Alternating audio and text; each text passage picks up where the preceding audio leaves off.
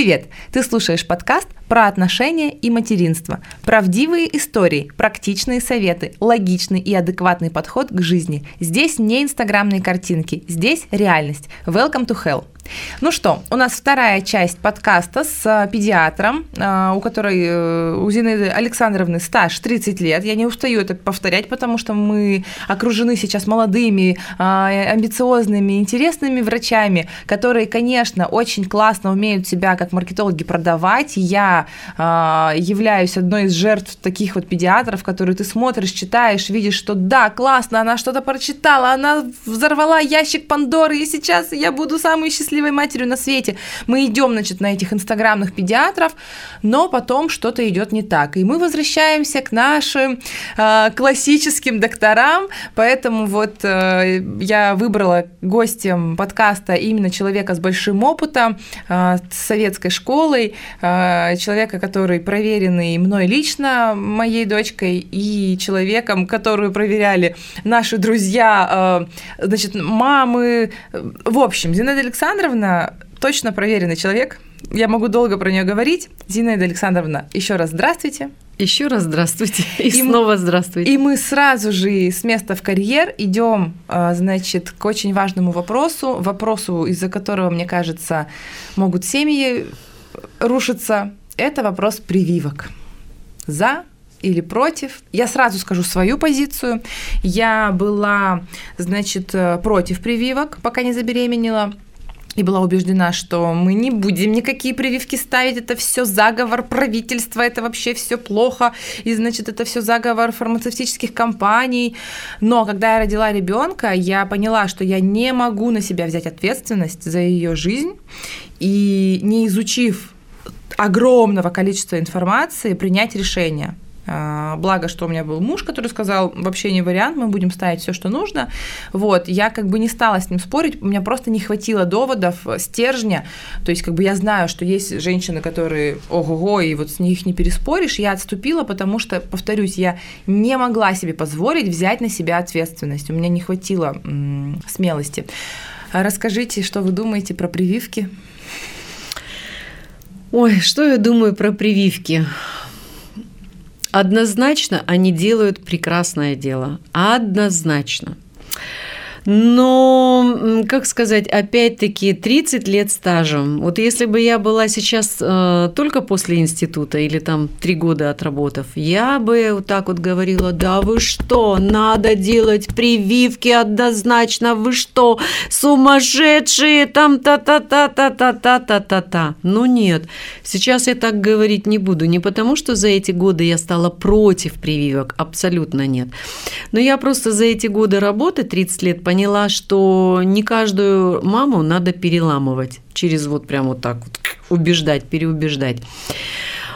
Я глубоко убеждена, что у мамы эта интуиция материнская очень сильно развита. И если мама по каким-то причинам боится ставить эту прививку здесь и сейчас, не надо ее переубеждать. Но как-то направить, объяснить, что ладно, давайте мы это сделаем не сейчас, мы к этой теме вернемся позже, потому что там та-та-та. Но, пожалуйста, вот вы должны понимать, что вы не должны делать это, это, это и это. Ну, понимаете, то есть вы берете э, обезопасить ребенка, не ходить в море мол э, или там э, в комсомол, э, приглашать э, кучу людей, детей, которые будут каждый подходить и дышать в рот этому ребенку, каждый будет восхищаться там и все такое, потому что ребенок не защищен. А уже потом, потом время покажет. Сто процентов, несмотря на 21 век, есть заболевания, от которого 100% а, это инвалидность. Несмотря на 21 век, несмотря на то, что медицина не стоит на месте и шагнула вперед, это полиомиелит. В 100% случаях она приведет к инвалидности. Второе. А, почти в 100% случаях будет бесплодие, если ребенок переболеет паротитом. Это свинка почти в 100%. Бесплодие, которое не вылечится никогда ничем, вплоть до того, что вы яичники пересаживаете или мальчику яички пересаживаете. Это, это, это, это тема. А, в почти в 100% случаях а, беременная женщина, столкнувшись с краснухой, непривитая женщина, да, она родит ребенка-инвалида, как минимум и как максимум он умрет может быть, уже внутриутробно, потому что у вируса краснухи это тератогенное действие. Тератогенное – это гибель плода. И опять-таки, если взять мой 30-летний стаж и как, какие трагические случаи были в моей практике? Да, они были. Два случая я помню отлично. Я эти два случая помню настолько, что я так их переживала, что я лежала в больнице в отделении неврологии. Так они, ну, я была просто в шоке. Первый случай, когда ребенок в возрасте 8 месяцев умер от молниеносной формы гемофильной инфекции. В 8-месячном возрасте абсолютно здоровый ребенок, это третий ребенок ребенок в семье. Первых двоих мама прививала, но почему-то на, во время беременности со вторым, с третьим ребенком она подалась в вегетарианцы, кришнаиты, ха, хагиваги, буги-вуги, я не знаю, что там у нее в этой маме, в этой голове повернулось, но родив третьего, они сказали, мы прививать не будем, вы виноваты, у вас заговор, там та-та-та-тан, та-та-та-тан. Ладно, 8 8 месяцев к ребенку приходят там гости, к нам приходят родственники, а что у нас 8-месячный ребенок, он такой большой, он уже взрослый, каждый берет его на руки, каждый его целует в рот, не в рот там или еще что-то такое, ну потому что что ж, 8 месяцев это же не 8 недель и не 8 дней, тем более третий ребенок, а раз и температура, а раз и заплохела, а раз и она поняла спустя несколько часов, что ребенок серого цвета и не улыбается, вызвали скорую, ребенок в течение двух часов умирает. Это молниеносная форма. Папа, когда приходил брать посмертный эпикриз и узнав, мы, э, ну там было это ЧП для города, потому что думали сначала, что это менингит, менингококковая инфекция, мы обследовали всех пока, суть до дела, пока вскрытие, пока посевы, пока там все такое. Папа приходит и говорит, а, а ну от чего умер? Мы говорим, это молниеносная форма гемофильной инфекции. А, а что за инфекция? Я говорю, это мы от нее ставим прививку, от которой вы отказались в возрасте с трехмесячного возраста. А он и говорит, вы хотите сказать, что отказавшись, а он подписывал отказ от прививок, пошел на поводу у мамы, что подписав э, отказ, я тем самым убил своего ребенка? Ответа не было. Но я промолчала, потому что моя душа, конечно, хотела сказать так, да, это вы, но сказать это, это нельзя. Вот, они переживают горе не больше. И второй случай, когда беременная мама, работая, а, проконтактировала, было у нас несколько, ну там, может быть, ли года 10 или 14 назад в подъем коревой краснухи. И в офисе она сидела, и потом выяснилось, что там вот, вот за соседним столиком та-та-та-та-та-та, ну, ребенок рождается а, глухой и слепой. Вот, он живой, а, но вот с такими пороками развития. Это инвалидность. Поэтому думайте сами, решайте сами. Одно могу сказать, что а, однозначно нет тому, что это заговор фармацевтических компаний или там каких-то других сил, однозначно нет. А, даже думать не могите. Прислушайтесь к своему сердцу. Прививка должна принести благо, не должна принести вред. Боитесь, Значит, пожалуйста, есть какие-то отягощающие моменты, пожалуйста, делайте поэтапно, не сваливайте все, как, допустим, бывает в один день, и это, и это, и это, и это. Можно же до года сделать одну вторую прививочку, после года, когда ребенок сядет, встанет, пойдет, сделать другую прививочку. Боитесь, значит, обозначьте дату прививки. За 7 дней до предполагаемой прививки начните пить антигистаминный препарат. Продолжите в день прививки 5-7 дней после прививки, то есть подготовить организм таким образом. В день прививки дать обязательно жаропонижающее, даже если нет никакой реакции. Ну, допустим, да, да рекомендуют дать жаропонижающее, там парацетамол, нурофен, если будет возможная прививка, ну, реакция на прививку. Ну, в общем, как-то так.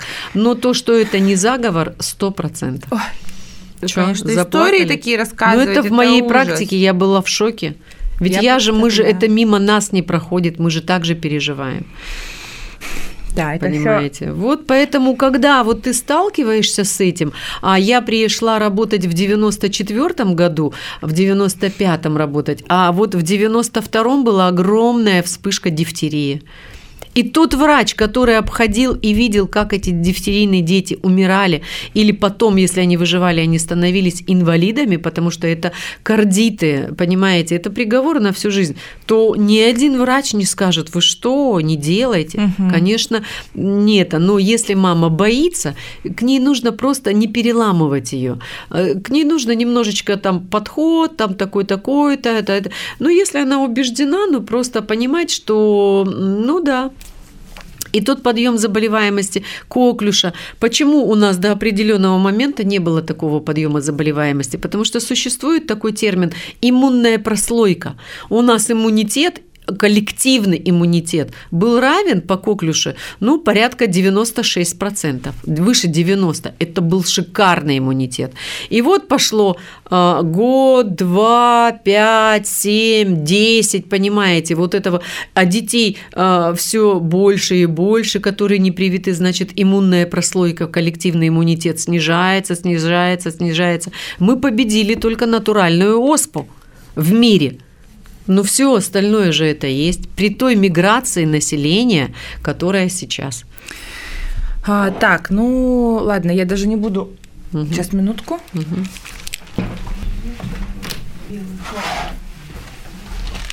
Прошу прощения, мы прервались, я фон себе тут налаживала. Угу. А скажите, пожалуйста, ну и, конечно же, наша любимая, наш любимый вопрос про гомеопатию. Что вы думаете? Я за. Я... Ура! Я за.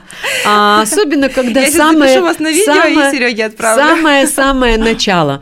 Тут э, я, можно грубо чуть-чуть скажу? Конечно. Тут можно поверить даже в мочу старого козла или в мочу молодого поросенка. Самое главное – верить в это. И вы не, я, вы не поверите, что я же тоже и лечилась, и лечила свою дочь. Я была просто в шоке. Когда мне свекровь, когда там Томе было там три года, четыре года, мы в садик в этот пошли, эти сопли на кулак наматываем, эти синуситы, атиты и все такое. Один антибиотик, второй антибиотик, одна кукушка, вторая мумушка. Да что же это такое? Я понимала, что мы как эти пони бегаем по кругу замкнутому и не знаем, как разорвать-то этот круг и выйти из этого порочного круга. И вот мне свекровь говорит, вот, есть у меня там та-та-та-та-та-та, давайте мы пойдем. Мы пошли, встретили, побеседовали, э, там такие вопросы интересные задают, а как вы к этому относитесь, а как вы там к этому относитесь, а чтобы вы... Ну, там у них свой эм, э, сбор, подход, ана, подход сбор анамнеза, да, свои ключевые вопросы. И дают нам такой флакончик с этими козьими шариками. Я такая прихожу домой, поставила эту баночку, господи, меня профессора тут не вылечили, а тут эти козьи шарики какие какие-то. Ну и что вы думаете, опять у нас опять одно, второе, я уже в сердцах, господи, ну хоть что-то нам должно помочь. И я вспомнила, боже, у меня же есть эти шарики, и я давай там встряхивать и все такое. Аллилуйя, аллилуйя, все помогло. Опять, пока мы красно... этой скарлатиной не заболели. Вот скарлатина заболели, опять это сбои в иммунитете, опять антибиотики, все такое, опять у нас это все началось. Опять я думаю, господи, у меня же эти козьи шарики есть. Я дрын дын дын дрын дын дын аллилуйя. Все помогло. Как они действуют, что они там делают? Для меня это загадка. Но э, гомеопатия – это лечение себе подобным, вроде бы, да, как в переводе, значит, лечение ядами, какими-то микро-микро-микро там на атомном Дозами. уровне, да, угу. микродозами. Вот, ну и ради бога. Может быть, это не может вылечить там 60-летнего, 70, 8, 90-летнего, но когда перед вами крошка, которая еще ничем не замарана, ничем не отравлена, только самое начало, я вам должна сказать, помогает. Супер. И я это вижу. Супер, потому я что... Я сама отправляю. А у меня, знаете, какой подход? Вот мы с Серегой все время хохочем, он у нас в семье отвечает за интеллект, я, значит, за развлечения и эмоции. Угу. Вот. И когда мы, значит, спорим про гомеопатию, а я человек очень такой верующий, и, э, ну, как бы меня легко убедить. Я как бы сильно потом... Ведомая. Да, абсолютно. И вот, допустим, я, когда узнала про гомеопатию, обсуждаем с Серегой, и он такой, ну, это же вода. Я говорю, ты знаешь, сначала как бы я спорила, говорю, что это вот, ну вот тоже вот, что это я угу. там разведенный. А потом я говорю, ты знаешь, ну если меня вылечивает вода, супер! Сват- Я святая вода. готова, если моему ребенку может помочь вода, а не какой-то химический состав, супер. Естественно, мы говорим про адекватного человека, каким я себя считаю. И безусловно, если я вижу, что ребенку плохо, конечно, я как бы врач, Да. в- лекарства и так далее. Но если я вижу, что какие-то легкие симптомы могут, я могу их убрать, облегчить жизнь ребенку какой-то каким-то там шариком, разведенной там травкой, да это супер. И как бы я очень рада, значит, что у нас Ничего, что я козьим ключе- шариком Нет, назвала. конечно, ничего. Вот, ну, в общем, все супер. Я рада, что про гомеопатию Нет, это прям прекрасно, и, но норм, хороший эм, э, специалист, гомеопат, он обязательно скажет, эм, проконсультируйтесь у педиатра, мне важно, каков, в каком состоянии там горло, легкие, и вот э, он под- и в динамике обязательно смотреть. Супер. М. Следующий вопрос. А, Значит, э, у меня есть среди подписчиц Марина, привет, это про тебя сейчас будет разговор. А, Такая мамочка, она, во-первых, потрясающая женщина, очень талантливая, разносторонняя. Ну, супер, Маринка, ты вообще супер-супер. И я помню, когда, значит, у меня была беременна или когда уже родила, она мне вот прям э, очень сильно помогла всякими советами. Она как раз мне написала, что Крис, да это разиола вообще, Мгм, не переживай мгм. за это, что тоже и огромная благодарность. Ну и вот я очень часто про нее думаю. Она мне тогда написала, что она вот прям э, смотрит за ребенком по табличкам. То есть как она развивается, у нее все четко по табличкам, как она, значит, кормление. Я, с одной стороны, очень за такой подход, потому что это тоже как бы позволяет ну, себя в рамки, э, ввести там ответственность определенная. С другой стороны, я по темпераменту вообще не такая. То есть вот я разгильдяйка, э, и все вот у меня по ходу пьесы. И вот насколько, значит, э, мой подход такой вот легкий, не, э, не по табличкам, имеет место быть. Скажите мне, пожалуйста. Ну, я, я же, помните, в начале еще сказала, что здоровый пофигизм это Мгм. просто без этого не прожить. Мгм.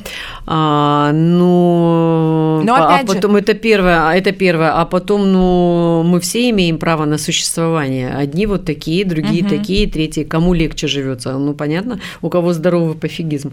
А, тут лишь бы мамочку вашу знакомую, она и в дальнейшем не, как сказать, не рамки вот этой, э, эти рамки, э, таблицу не Мгм. перенесла на дальнейшее, э, то есть Мгм. контролировала вот это вот, вы понимаете, да, как Мгм. я как психолог не могу сказать, Мгм. но э, по поводу, это да, э, у ребенка Режим какой-то там. Режимно это прям прекрасно. Режим это самое лучшее, что может быть, потому что реально это систематичность какая-то, это все упорядочено, понимаете, это не вот этот хаос, когда хочешь кушаешь, когда не хочешь кушаешь, когда тебе там надо варить, когда тебе там что-то. Режим должен быть.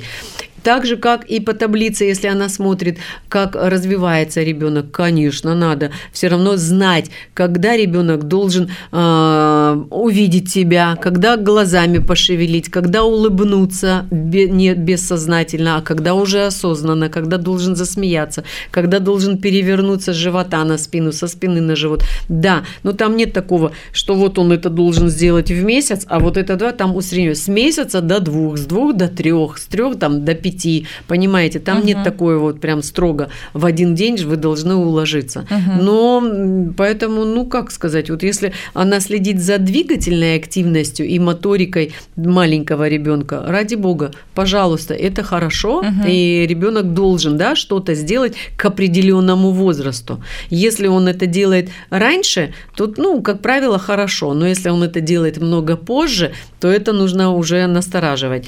Но чтобы просто психологически, если мама перфекционистка, и она вот эту рамку, рамку вот невидимую, понимаете, да, вот.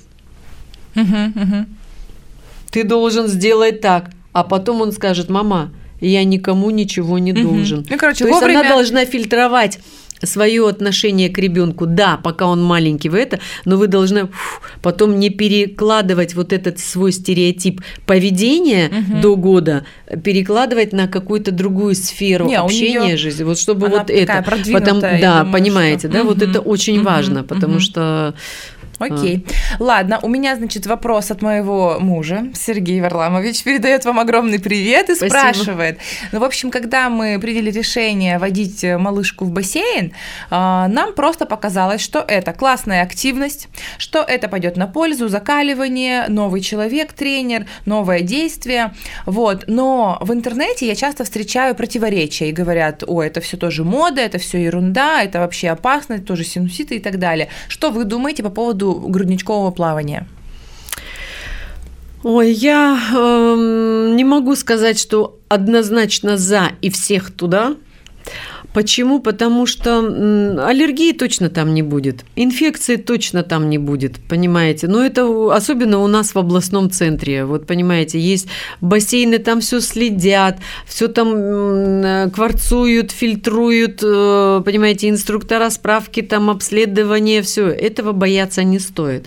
Тут о другом речь. А, тут лишь бы не было переутомления Понимаете, да?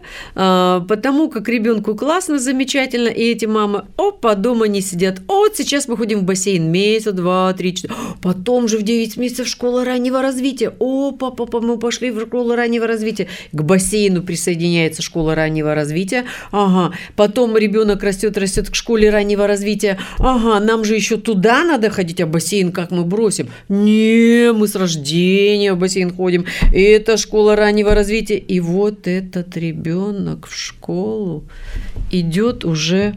Уже устал. Устал, он устал жить и чего-то делать. Вы понимаете, да?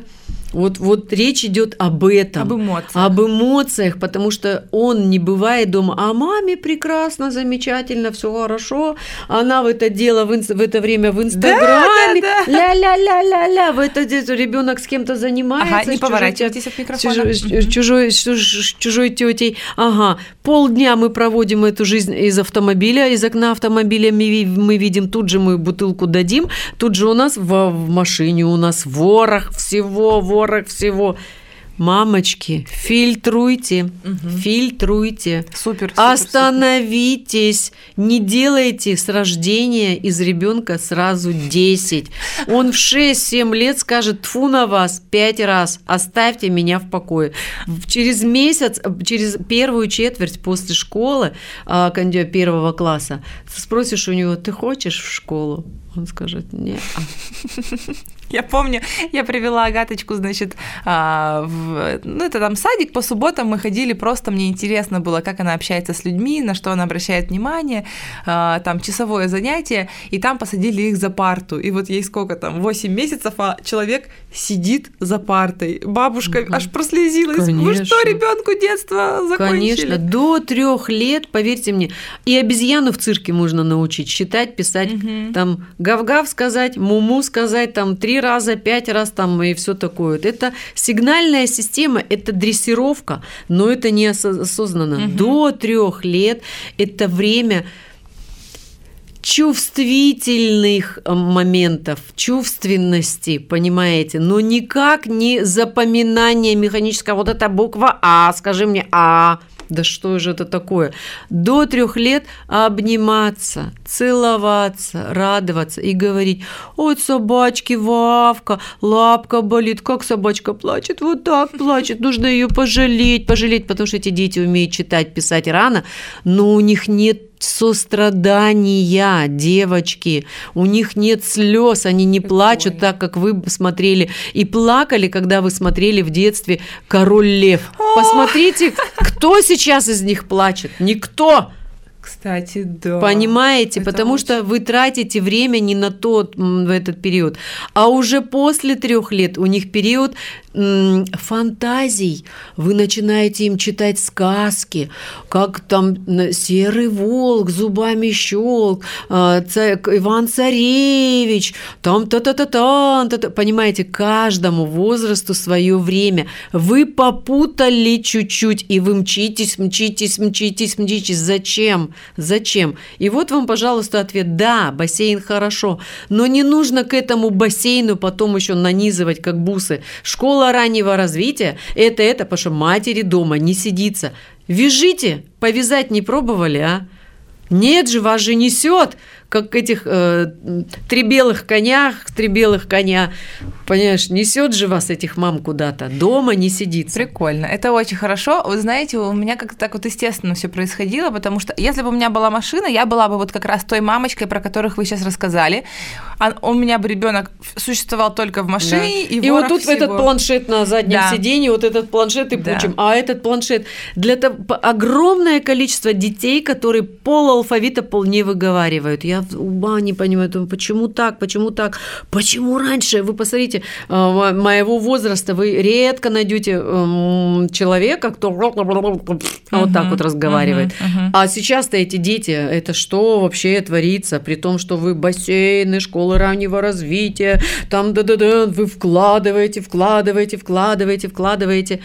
А почему они не говорят-то? Почему? Понимаете? Я задавала себе вопрос, но это опять-таки я не претендую ни на какие там Мгм. исследования, Ну, я не просто научная. порассуждать. По- Просто порассуждать. Для того, чтобы ребенок правильно говорил, правильно, вот артикуляция, а, у него, как сказать-то, он должен вас видеть, вы должны с ним говорить. Не тетя Маша два раза в неделю по 40 минут в школе раннего развития, понимаете, да, или в бассейне. А вы обратите внимание, ребенок пришел, мать устала, она же все уже объездила, понимаешь, все кружки. Она с ним особо не разговаривает. Она его посадила, вот им планшет, телефон, а, там и говорящие игрушки. От говорящие игрушки выбросить все, говорящие азбуки, книги, это. Для того, чтобы ребенок говорил, он должен вас видеть, вас слышать и видеть вот эту артикуляцию. И вот это вот в башке-то у него соединяется. Буква А, а, буква О, О, Му. Понимаете, они вот это с китайским акцентом или с вьетнамским тайским акцентом говорит какое-то, какая-то чебурашка. Понимаете? Он слышать слышит, но картинки-то нет. Понимаете, так же, как он мультики смотрит, где этот вот рот вот такой, пым пым пым пым пым буква, вот у них рот где-то здесь, нос где-то здесь, уши могут быть отдельно, нос еще отдельно, понимаете, и вот эта состыковка у них не, не в башке-то не происходит, вот этого всего. И поэтому, Я про это читала тоже по поводу вообще понимаете, это вот мое глубокое убеждение. Да, и мне тоже понравилась там такая формулировка, что просто там вообще картинка вот эта вот, ну, то есть плоская. Конечно, рот, А чело- он должен, а, вот видите, поэтому когда вы объёмная. ему месяц исполняется, или вы говорите ба-ба-ба, бу-бу-бу, ма-ма-ма, как в, том, а, в той азбуке, которую когда-то мама мыла раму, нараспев, протяжно. И он прислушивается. И Вы можете смотрит. и смотрит, и у него вот эта картинка, и вот слуховой анализатор, и зрительный, все соединяется в голове, и он знает, что букву А нужно вот так сказать, понимаете, да? Вот. А это же масса э, говорящих игрушек, потому что мать устала, она же все как мать сделала. Ну, вот вы прямо- Понимаете, я да. мать, я все Ага, сделала. ага. Это туда тебе отвела, сюда отвела, а все остальное ты сам. Крекс, пекс, фекс. Все, Мгм. у меня уже сил нет, мне тут нужно в Инстаграме. Да. Все. Так Когда есть, говорить, точно. поэтому им даже можно новости прочитать э, на распев, как песню, и они вот так вот Мгм, слушают. мгм. Прикольно, прикольно. Я согласна с вами полностью. Я про это читала. И да, и про кружки. Ну вот, короче говорю, вот все, что не делается, все к лучшему. Если бы у меня была машина, я была бы вот этой вот придурочной мамашей, которая все время с ребенком на машине. А так я вот са- сама, во-первых, сама устаю, мы что-нибудь одно сделаем, и потом вот дома. И она, когда мы в домашнем режиме, она совсем другая. Она спокойная, у нее формируется режим. Только у меня два дня подряд я ее куда-то с собой потаскала, у нее все, что попало. Она непонятно как проснулась, непонятно в каком настроении, непонятно в- когда поела, и все вот идет не так. Когда в домашнем, там какие-то по одному делу в день, я смотрю, она сама сидит, играет. Да. И Да. она себя чувствует хорошо. Ну, короче. Прикольно, прикольно. Так, очень важный момент, я его сама этот вопрос придумала. А, э, наблюдаю в Инстаграме вот эту моду а, наряжать детей, значит, в узкие джинсы, все это с кедиками придавить. И вот, значит, это ребенок бедненький, она даже не может сесть, потому что ей давят джинсы. Это я все к чему? Надо мной все смеются, как я одеваю ребенка. Она у меня всегда во-первых, в одном цвете, потому что мне стирать это удобно. Во-вторых, э, в мягких штанах, ну, то есть платье мы особо не носим, в какой-то мягкой распашонке. В общем, все, чтобы мне было ее удобно таскать, и ей было удобно всяко спать. Но я продолжаю смотреть на, на, на всю эту одежду. Что вы думаете, с какого возраста мы наряжаем ребенка вот во взрослые наряды? Ой, ну такой вопрос у меня вообще впервые. Ой. А вы знаете, а... что в магазине продается? С какого возраста? Это ужас. Мне, Из... мне мужчин наших жалко. Они где одежду покупают, где вот эти все все для тоненьких руцек и для тоненьких носок. Они взрослые, Короче, вот так вот я думаю, где они это все как будут одеваться. Вот, так же. Ну, в общем, для этого не знаю я, ну, конечно, это же одежда, как знаете, как ну для выхода выхода в свет, но не для постоянной носки. А выход в свет мы у нас всегда короткий, как мы там раут какой-то, светский раут. Вышли, каблуки надели, такое платье надели, корсет затянули, или там утягивающее белье. Но мы же не можем с утра до вечера-то в нем ходить. Ну, то есть есть моменты, которые, да, на какой-то случай, да, удобно, но это не для постоянки. А поэтому с какого возраста? Так можно и в три месяца в джинсы нарядить. Угу. Но опять-таки он же не будет там находиться. Ну, вы фото сфотографировали там 3, 5, 15 минут угу. на фоне там чего-нибудь, а и все. Ну Просто ну, да. вот у нас сейчас массажист, э, как раз угу. мы курс проходим второй, я у нее спросила, говорю, у нас день рождения, значит, мы пойдем в кафе, она же уже ходит, какие-то ботинки, она говорит, господи, побойтесь Бога, никаких ботинок не надо, там до какого-то, она сказала, возраста, Сережа запомнил. Угу. Я говорю, а что тогда? Она говорит, ну, носки, чешки. То есть даже массажист сказала, что вот ей уже год, Угу. И еще не нужна обувь никакая ей, потому что у нее ножка еще не сформировалась. Ну, я бы не была так категорична. Уже можно потихонечку приучать. Если вы видите, что все, она уже месяц-два самостоятельно ходит и уже, может быть, даже бегает, тогда это почему? Потому что когда ребенок только начинает только это делать, начинает. тогда э, ноги, э, как сказать, любая обувь, это, во-первых, это она сядет, будет от, от, от, эти снимать. липучки снимать, и она ей, потому что интересно, а там брошка, какая-то какой-то цветочек, все это в рот, она отвлекает ее от ходьбы. Того, ходьбы, да, чтобы она усовершенствовала. Все, она научилась ходить, она должна оттачивать свое мастерство. Надень на нее сразу обувь. Мало того, что это тяжесть, ей тяжело будет, да, как кандалы угу. лишнего, как для муравья угу. вот что-нибудь, да, угу. а потом это будет просто отвлекать. У нее интерес будет больший, э, чтобы сидеть и вот это все рассматривать. Поэтому да, пускай на месяц, два, три вы, вы увидите, что опа, все, научилась научилась, уже бегает, вот тогда вы можете приучать. Обувь покупать с, э, с твердой фиксированной пяткой, Понятно, да, и чтобы был хотя бы какой-нибудь каблучок. Это не пинетки будут, и тем более не кроссовки. Угу. Однозначно. Хорошо. А Босоножки, еще... как сандалии, но с, с каблучком, с фиксированной, с фиксирующей пяткой и застежка. Угу. Не тапочки. Не тапочки, да, потому что... Уж тем более не эти резинки-мыльницы.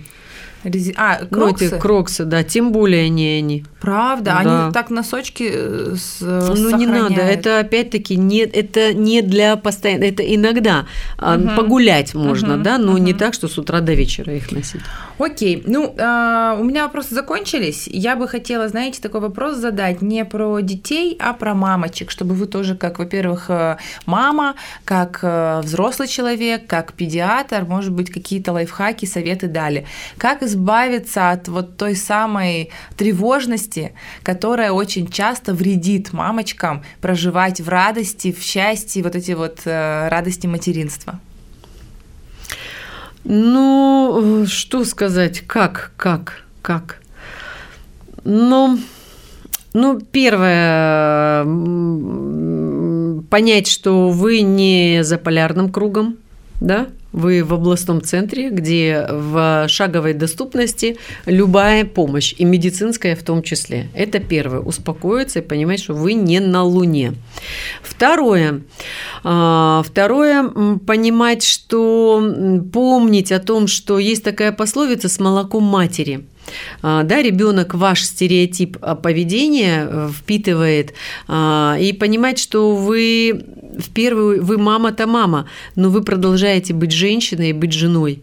И если вы хотите, чтобы ваш, э, ваша девочка была хорошей женщиной, хорошей женой, понимаете, да, она впитывает, как вы продолжаете выстраивать семейные отношения с мужем, так же, как и муж, понимаете, да, не отходит в стороне, он продолжает быть мужчиной, а не только отцом. То есть вы не забывайте, что вы продолжаете быть мужчиной и мужем и женой, а не только мать и отец.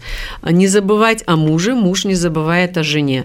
Устраивать какие-то там, я не знаю, ну, от, ну не, может быть, я перескакиваю или не очень связано говорю, ну, почему что, нет? что это, устраивать какие-то э, ужины романтик обязательно, да, а не так, что все время около этого ребенка и смотрят, он дышит, он не дышит, это он не делает, а вот она не может. не пукнул. Вот, а, да, вот она, понимаете, в таком вот, допустим, женщина состоянии, что она даже не может в свою Пиво. голову... Пиво и коньяк вам поможет. Белое вино.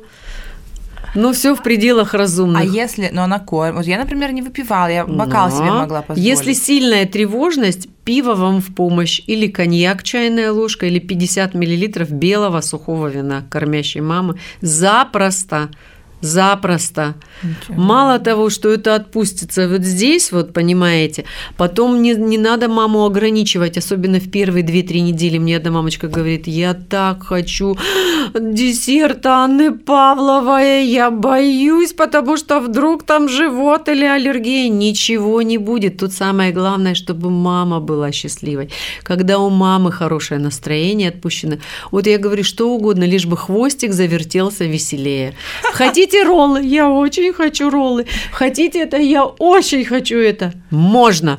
Точно можно. Мамочка вот так чуть-чуть съест, она уже счастлива, она не будет есть вот эту сковородку или там в чем это Мгм. все приносит, но она утолит свой гормональный вот этот момент и все, и она будет самой счастливой, и у нее сразу хорошее настроение, глаза блестят, она уже на мужа смотрит не только как отец, отец, а уже уж другими, потому что ребенок ваши отношения мамы и мужа, он впитывает с молоком матери. Понимаете, да? И э, вы же, ну да, родили, но вы же не столько для себя его родили, сколько для самого себя. Понимаете, ваша задача это не опекать его уже с момента рождения, а учить его жить, понимаете, учить там, ну, а- а чувство там опасности. Не, ну, для каждого возрастного периода это, знаете, такая тема. Ну, в общем, как, как вот тревожность убрать? Вот пиво, коньяк, белое сухое вино в пределе баня. Хочешь есть это, ешь. Чуть-чуть, Мгм. попробуй. Мгм. Ты не будешь есть много, но ты, говорю, получишь. Тебе нужно тоже, мамочки, у- у- получить удовольствие. А когда центр удовольствия, тогда уже и тревожности. Ну, если это не поможет, ну тогда идите к психологу. Потому что жизнь-то только начинается, вам нужно уже понимать, что вы же заводите, вы же изменились, все остальные мы не изменились. Изменились-то только вы, Мгм. мать. Ой, это вот хорошее завершение. Вы знаете, вот э, хотела, чтобы это был последний вопрос, но эта тема напомнила мне самая проблемная значит, история, которую особенно вот мы пережили и все боятся, колики. Вот Сережа прочитал, что насчет коликов, значит, эта история не изучена, и, в общем, все, терпите.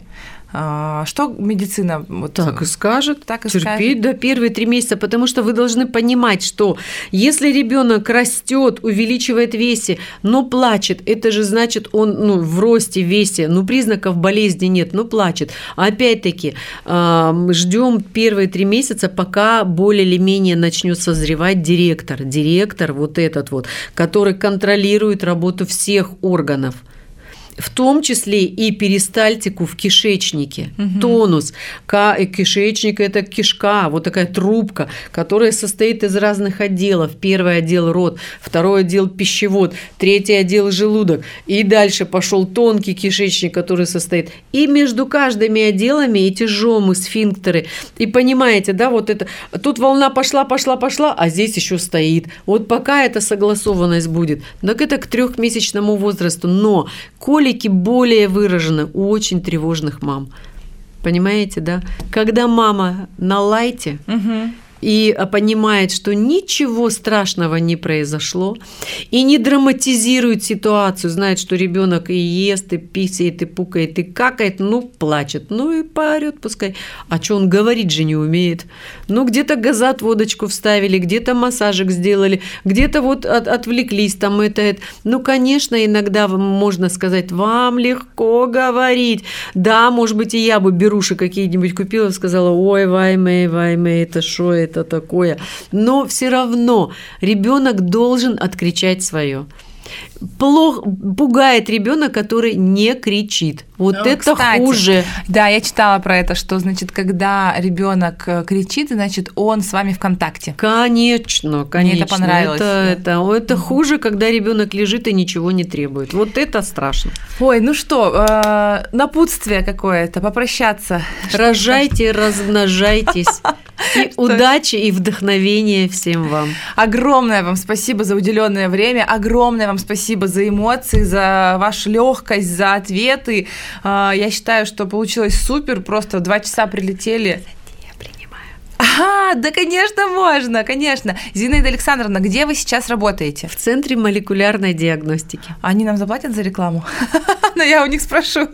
А, которые находятся на... А, ну, там много филиалов, я конкретно в Солнечном. В Солнечном, да. То есть вы можете позвонить в Центр молекулярной диагностики на еще раз я забыла где. Солнечном. Солнечном.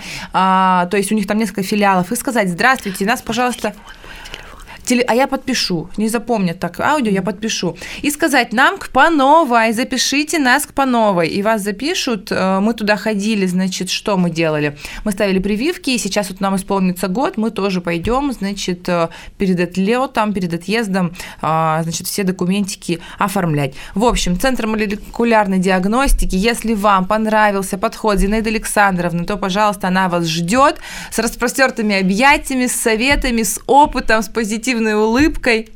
Все? Да. Заканчиваем? Да. Большое вам спасибо. Всем пока-пока. Пока-пока. Будьте счастливы, Будьте девочки. счастливы и здоровы. Пока.